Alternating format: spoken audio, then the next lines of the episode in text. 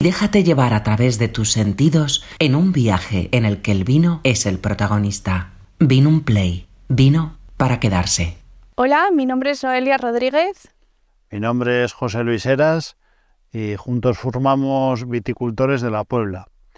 Viticultores de la Puebla es un proyecto que nació hace unos años. Eh, nuestro objetivo son recuperar viñedos viejos de la zona, viñedos que nosotros creemos tienen una obra única, una, una obra especial, como los que elaboramos a día de hoy, y viñedos que pongan un poco eh, en el mapa el municipio de la Puebla de la Barca y alrededores, ya que creemos que tiene un potencial muy fuerte por sus viñas, mezcla de suelos, microclimas que se dan en toda la zona, en todos estos valles como en el que estamos hoy, y poner un poco en valor todos aquellos viticultores que durante los años hicieron eh, tan buenas cosechas, tan buenas vinificaciones a pequeña escala, especialmente aquí en el municipio, pero que realmente yo creo que la historia no les ha sido benigna y no han tenido el reconocimiento que, que merecerían. Hoy estamos en el viñedo de Camino de la Torre, que Noelia os contará un poco su historia y por qué se llama así y sus bonanzas. Bueno, pues este viñedo lo llamamos como el paraje de las Torres, que también es conocido por los vecinos de las intermediaciones, tanto de la Puebla como de la Guardia.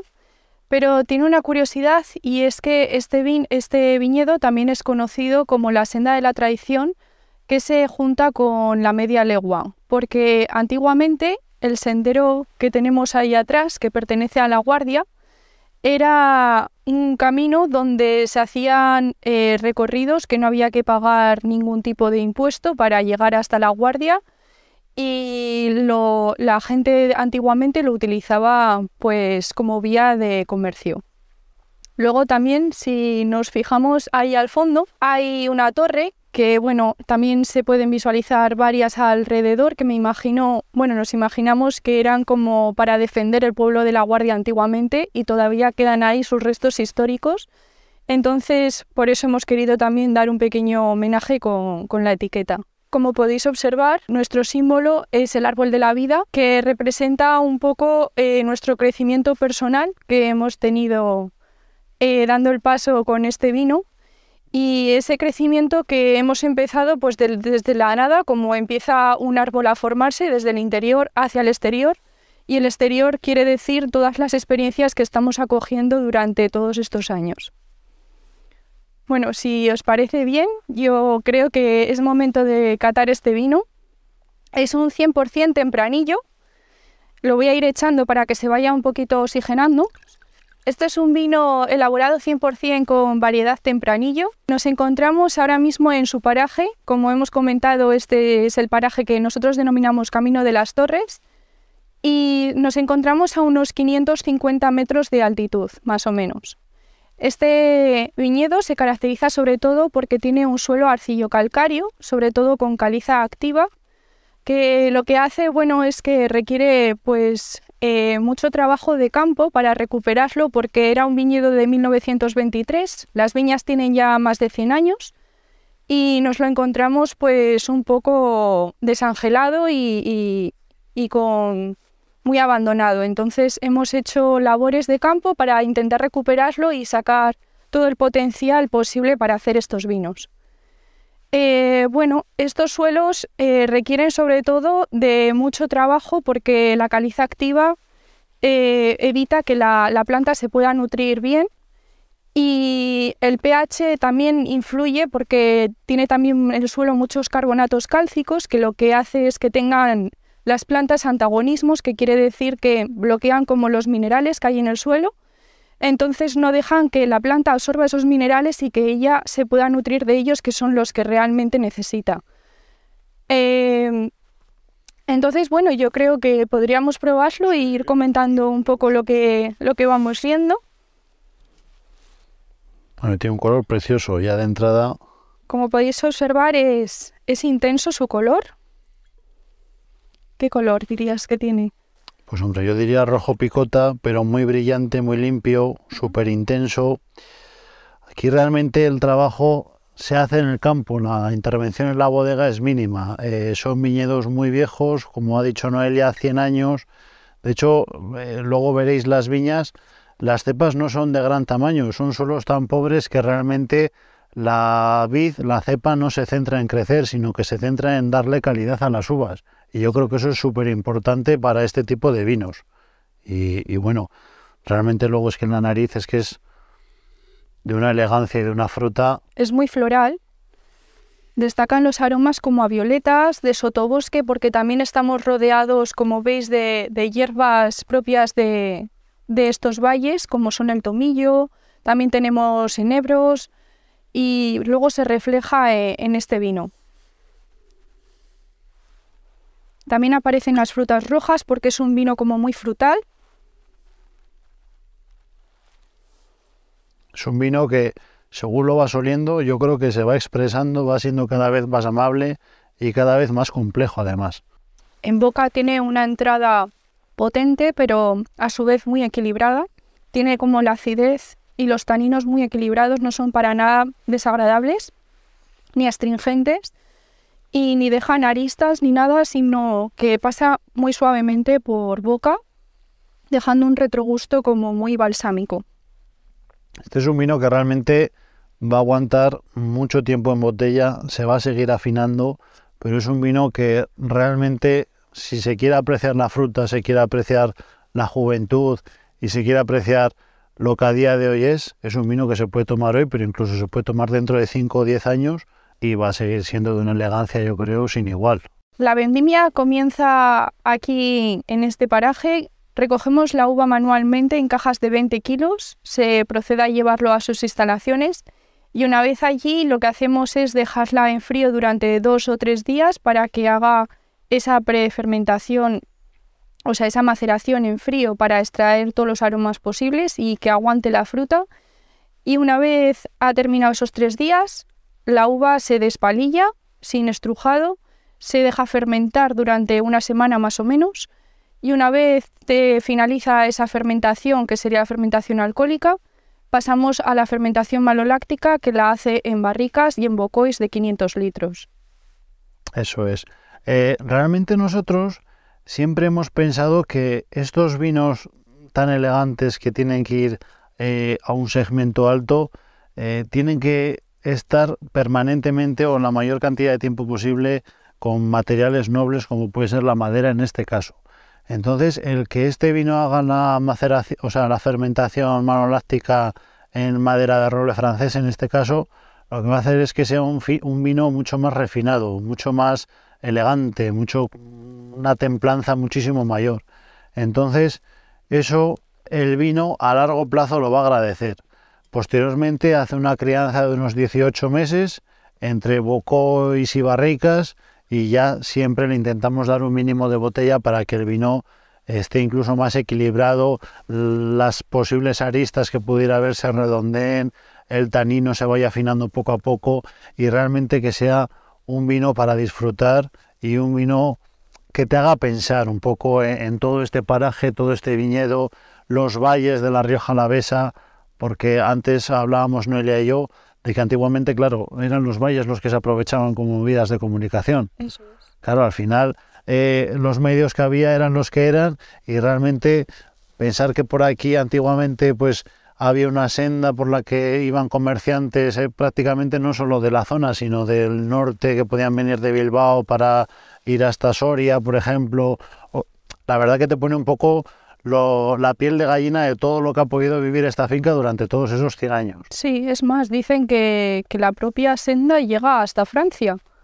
O sea que, me imagino que también en época de la filoxera y, toda la influencia que hemos recibido de Francia, pues estas sendas ayudarían a que, a que esos conocimientos pues al final llegaran a, a estar donde estamos. La verdad que nosotros nos sentimos unos privilegiados de poder vinificar en esta zona, no solo esta viña, sino que es todas las que estamos eh, empezando a vinificar desde este año, desde el año pasado, y realmente es un reto para nosotros el volver a traer vida a donde ya no había, porque como bien ha dicho Noelia, esta viña prácticamente está abandonada, nos costó años que volviera a traer una uva y ahora incluso si luego os fijáis ya vais a ver que es que muchas cepas están eh, pobres, están raquíticas, pero eso no influye luego en la calidad de la uva.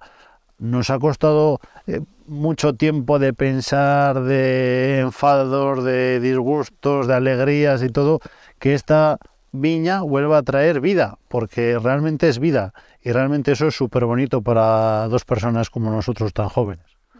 Entonces, bueno, eh, yo lo que os invito realmente es que, pues cuando veamos por ahí eh, pues estos vinos especiales o, incluso no tan especiales que veamos que hay el esfuerzo de una persona detrás, de un agricultor, de un viticultor, de una persona en bodega que ha estado preocupada en las vendimias y posteriormente durante la crianza de que los vinos salgan bien y, es el, máximo esfuerzo y la máxima satisfacción para un viticultor o para un bodeguero, que un vino satisfaga al, al consumidor y realmente el ser capaz de embotellar un paisaje. Nosotros aquí decimos que embotellamos paisajes porque realmente veis todo este valle y la verdad que es impresionante ver esos viñedos viejos abajo, algunos que ya incluso están tapados por la maleza, la recuperación y bueno, es, es, fascinante yo creo.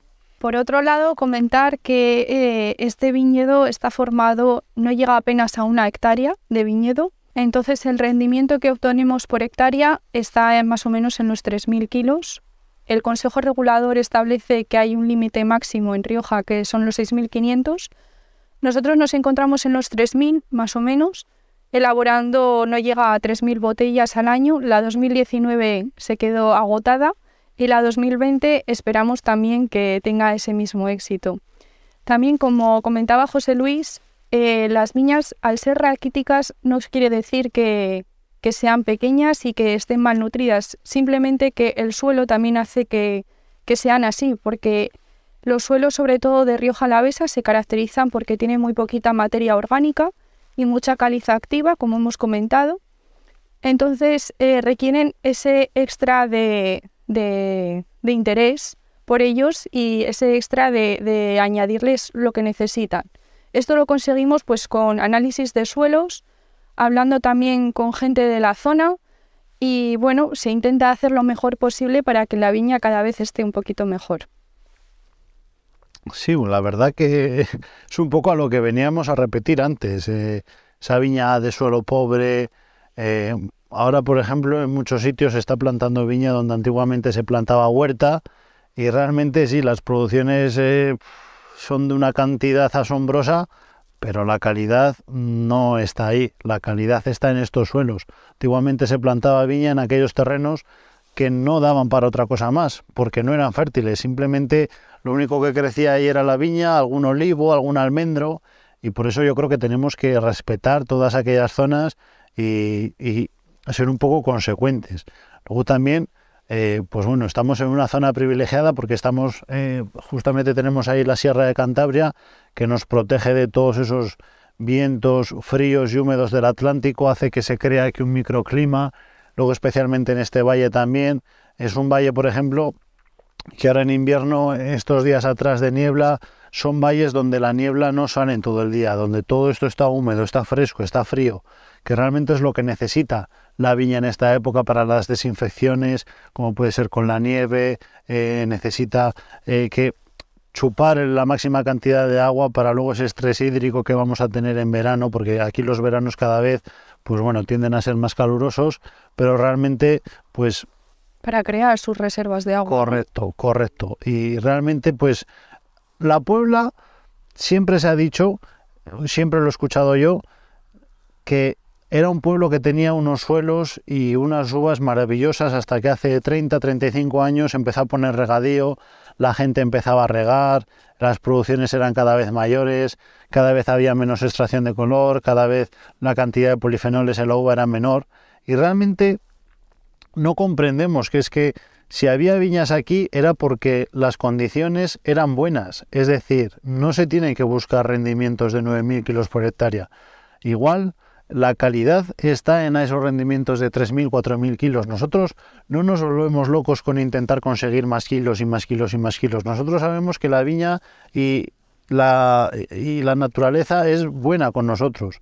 Si un año tiene que venir 3.000 kilos, vendrán 3.000 kilos. Y si otro año vienen 2.000, vendrán 2.000. Pero no hay que forzar más de donde se puede, porque si esta viña lleva 100 años es precisamente por eso, porque antiguamente no se forzó, hubo un parón y ahora la viña no se esfuerza, no se esfuerza más, no se esfuerza a que traiga más producción, no sé, o hay mucha gente, por ejemplo, que lo hubiera arrancado porque no trae producción, no, hay que respetarla. Las personas mayores, lógicamente, no pueden ir tan rápido como una persona de 25 años, pero igual llega más lejos que una persona de 25 años, porque igual sabe a dónde va. Pues yo creo que en el mundo de las viñas es lo mismo. La viña vieja sabe qué es lo bueno para la uva, sabe cómo tener un largo recorrido. Yo creo que eso es algo que tendríamos que valorar. Sí, además es interesante que Rioja queda diferente, bueno, queda diferenciada por tres zonas que no hemos comentado, pero La Rioja se diferencia por zona de Rioja Alavesa, zona de Rioja Alta y zona de Rioja Oriental. Esto nos hace caracterizarla porque cada zona tiene su tipo de suelo. Por ejemplo, nosotros que nos situamos a la izquierda del Ebro, eh, tenemos suelos, como hemos comentado, más arcillo-calcáreos, marcados por una caliza activa o por carbonatos cálcicos.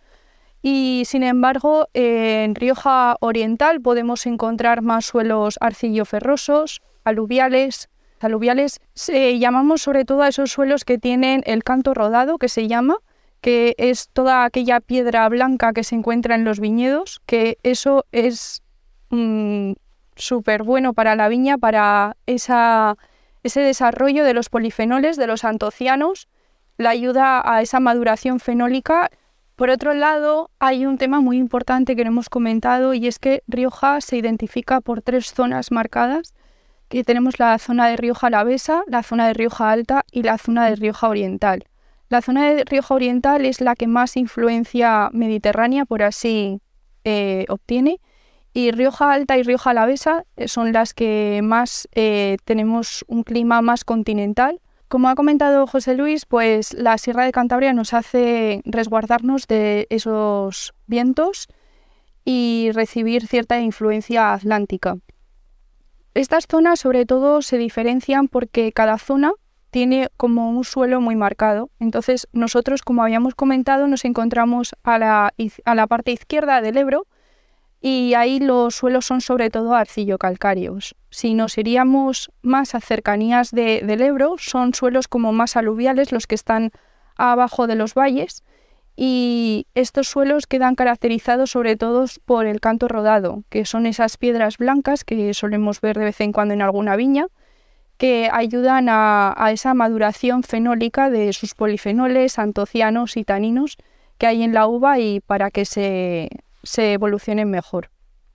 Y bueno, a todo esto comentar que nosotros, aparte de este vino, tenemos otros vinos que hemos realizado esta añada 2022 y estamos intentando ver qué tipos de suelo le va mejor a cada variedad. Estamos haciendo pues un poco de investigación con variedades como la garnacha, la maturana y, el tempranillo, con diferentes suelos, altitudes, diferentes zonas y ver un poco lo que, lo que aporta cada una con diferentes tipos de barrica. Yo creo que, que podemos finalizar esta gratificante cata. Sí, hombre. Y, y nada, y oye, pues que espero que os animéis a probar nuestros vinos y cualquier cosa que necesitéis o algún día si queréis venir, pues os esperamos en la Puebla de la Barca. Así que salud a todos y porque nos veamos muchas veces más. Vino un play, vino para quedarse.